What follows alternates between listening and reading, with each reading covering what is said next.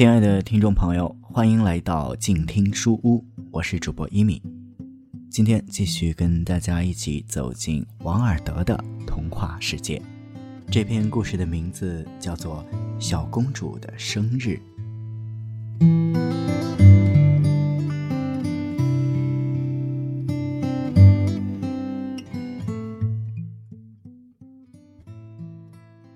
公主有些失望的撅撅小嘴，并耸了耸肩膀。说实在的，他本应该跟他待在一起过生日的。那些愚笨的国家事务有什么要紧的？或许他又去了那个阴森森的礼堂，那儿一直点着蜡烛，而且从未让他进去。如此好的阳光，大家又这么开心。再说。他会错过看一场人办的斗牛比赛，比赛的号角已经吹响了，更不用说那些木偶戏和其他精彩的表演了。他的叔父和大宗教裁判官倒是更体谅人，他们已经走在阳台上了，并向他道了贺词。所以，他又摇起了他那可爱的头，还拉着彼得罗的手，缓缓地走下石阶。朝着耸立在花园尽头的紫绸编织的长长亭廊走去。其他孩子严格的依照次序紧跟在他的身后，即谁的名字最长，谁就走在前头。一行人由贵族男孩子化妆成斗牛士的队伍走出来欢迎他。年轻的新地爵士，一位十四岁的美少年。用西班牙下级贵族世家的全部优雅举止向他脱帽致敬，并庄重地把他引到竞技场内搭起的看台上安放着的一把镶着金象牙小椅子上坐下。孩子们在他的四周围成了一圈儿他们一面挥动着手中的大扇子，一面相互交谈着。彼得罗和大宗教裁判官面带笑容的。站在入口处，就连那位女公爵，人称侍从女市长的人，一个瘦小而性格不定的女人，带着黄色的鳞鱼，也一改往日那板起的面孔，一丝像是冷冷的微笑掠过了她那皱巴巴的脸，她那没有血色而干瘦的嘴唇也抽动了一下。这真是一场令人叫绝的斗牛赛，在小公主看来，比真的斗牛比赛还要好看。那是在帕尔玛公爵来看望他父亲的时候，他被人带去塞维尔看过一场斗牛赛。一群男孩子穿着装饰华丽的马皮衣服，在场子内来回跑着，他们挥舞着长矛，上面绑着色彩艳丽的丝带。另一些男孩徒步走着，并且在假牛面前舞动着猩红色的大地。当牛冲来时，他们就轻松地跳过栅栏。至于牛呢，尽管它们只是由柳枝和张开的牛皮做成的，却跟真牛一样生龙活虎。不过，有时他坚持用后腿绕着场子跑，这却是真牛连做梦也不敢想的事儿。这牛斗得也不错，孩子们兴奋极了，他们纷纷站起来，并挥动着手中带边手绢，大声嚷着：“太好了！”那种劲头就跟成年人一样。就这样，战斗持续了下去，最后好几匹人扮的马被戳倒，那位年轻的新地伯爵把牛也按在了地上。他请求小公主允许他给予致命的一击，然后，他就用木剑朝那动物猛刺下去。他用力太大了，一下子把牛头给刺掉了。这时，小罗南先生高兴地大笑起来。他是法国驻马德里大使的儿子。在大家的掌声中，竞技场被收拾干净了。两个身着黄黑制服的摩尔人侍从把倒地的木马庄严地拖走了。接着是一段小小的插曲，有一位法国的走绳索大师在一根绷紧的绳子上完成了一次表演。一些意大利木偶戏表演者在特地建来演木偶戏的一个小剧院中上演了半古典的悲剧《索福尼西巴》，他们的演出非常出色，木偶的动作也十分自然。演出时，小公主的眼中已经充满了泪水，当时真的有好多孩子都哭了，只好拿糖块去安慰他们。就是大宗教裁判官也深受感动，他忍不住对彼得罗说：“这些用简单的木头和彩色蜡做成的，并且由丝线机械地牵动着的东西，竟能表演得如此悲伤和那么不幸，我似乎觉得难以接受。”小公主以前从没见过如此盛大的庆典。这种庆典每年五月在圣母大祭坛前举办过一次，是专门为庆祝圣母而举行的。其次，从前一位封教士想用一块有毒的圣饼谋杀西班牙太子阿斯图里亚斯之后，就没有一位西班牙皇室的成员走进过萨拉戈萨大教堂。因此，小公主仅仅是听人说过这种“我们之圣母”的舞蹈。他们看上去也确实很精彩。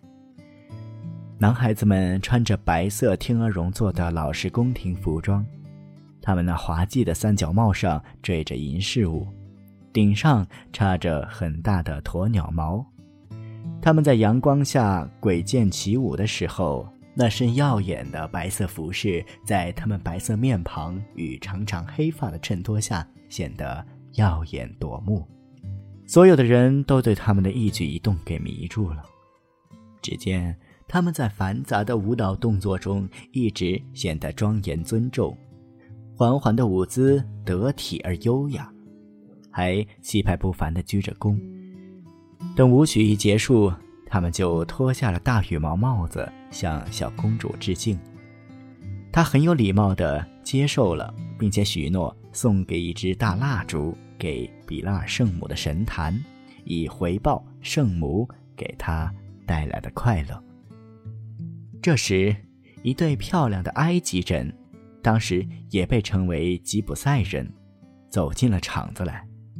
他们盘腿席地而坐，围成一个圈子，开始轻轻地弹奏起他们的弦琴。另一些人伴着舞调舞动起腰身。并用他们尽可能低的声音哼着歌，那声音低得如同梦中的微风掠过。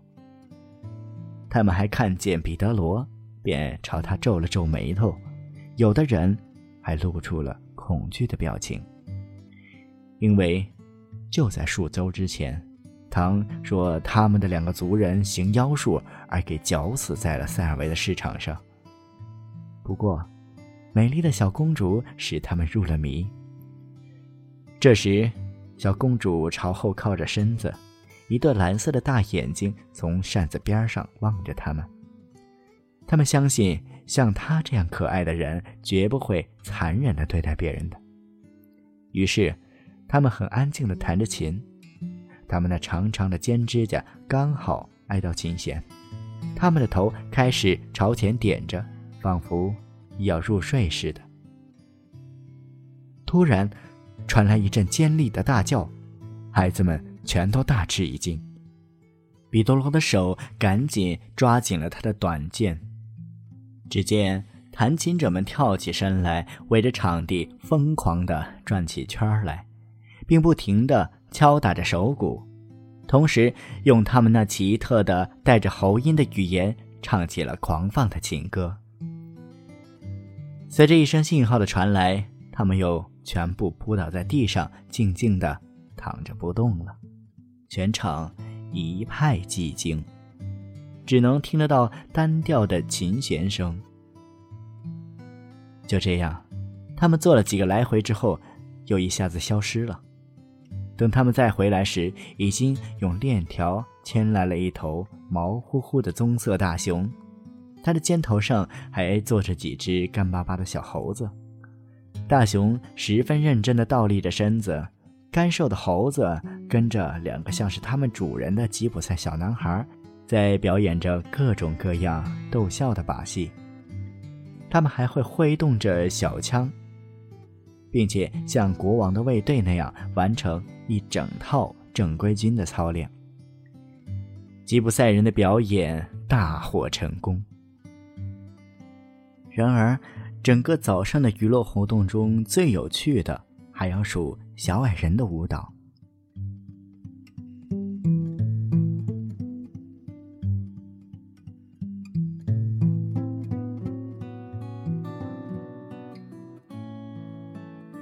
他蹒跚地移动着自己那双弯曲的腿，他那个畸形的大脑袋左右摇摆着。就这样，他跌跌撞撞地冲进了场子中。孩子们见到此情此景，都一下子兴奋地大叫起来。小公主本人更是大笑不已，以致那位女市长不得不提醒她说：“虽然过去西班牙国王的女人在同等人面前哭过几次。”可却从没有王室家族的公主比在比她低下的人面前如此开怀大笑过呢。不过，小公主的举动真是让人无法抗拒。即使在西班牙的宫廷这样一个培养怪物著称的地方，也从未见过一个如此吸引人的怪物。这还是她头一回出场演出，人们仅仅是在昨天才找到了他。当时他正在树林里疯疯癫癫地跑着，两个贵族刚好在环城一带的栓皮猪树林中偏僻的区域里打猎，于是就把他带回宫中，作为献给小公主的一个惊喜。小矮人的父亲是穷苦的烧炭人，能够摆脱这个又丑又无用的孩子，对他来说真的是求之不得。或许，真正有趣的。是小矮人自己一点儿也不知道自己那丑陋的相貌。的确，他看上去好开心，而且精神饱满。孩子们笑了，他也跟着他们一样笑得无拘无束。每支舞曲结束时，他便要向他们每一个人鞠一个最滑稽的躬。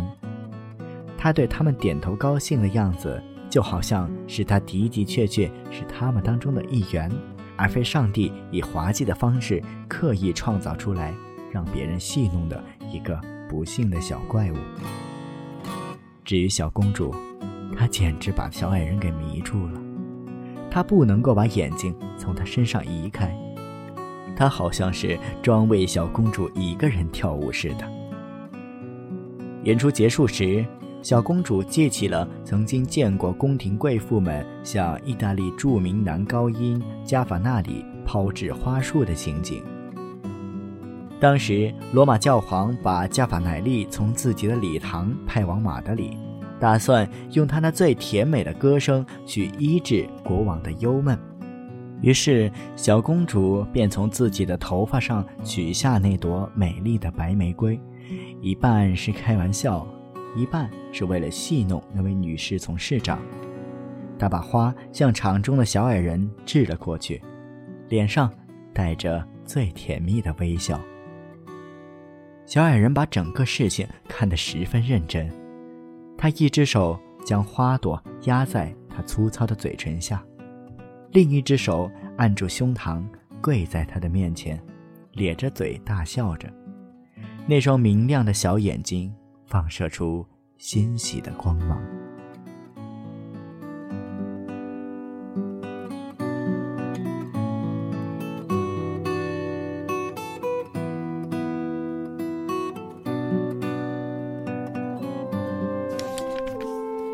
读书是我们了解世界的方法，也是我们每天最好的娱乐。每读一本书，都是一次修行。静听书屋。陪你在每一段向往阅读的路上。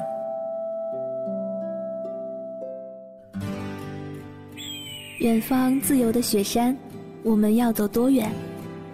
在沸腾的世界中，哪里有长满苔藓的清泉？在一世枯荣的树下，你是否看过日落时金黄色的海？漫天飞雪的时刻，你愿意和谁围坐在炉边，谈谈心事，聊聊天？公众账号搜索“静听有声工作室”，很期待在那里和你相遇。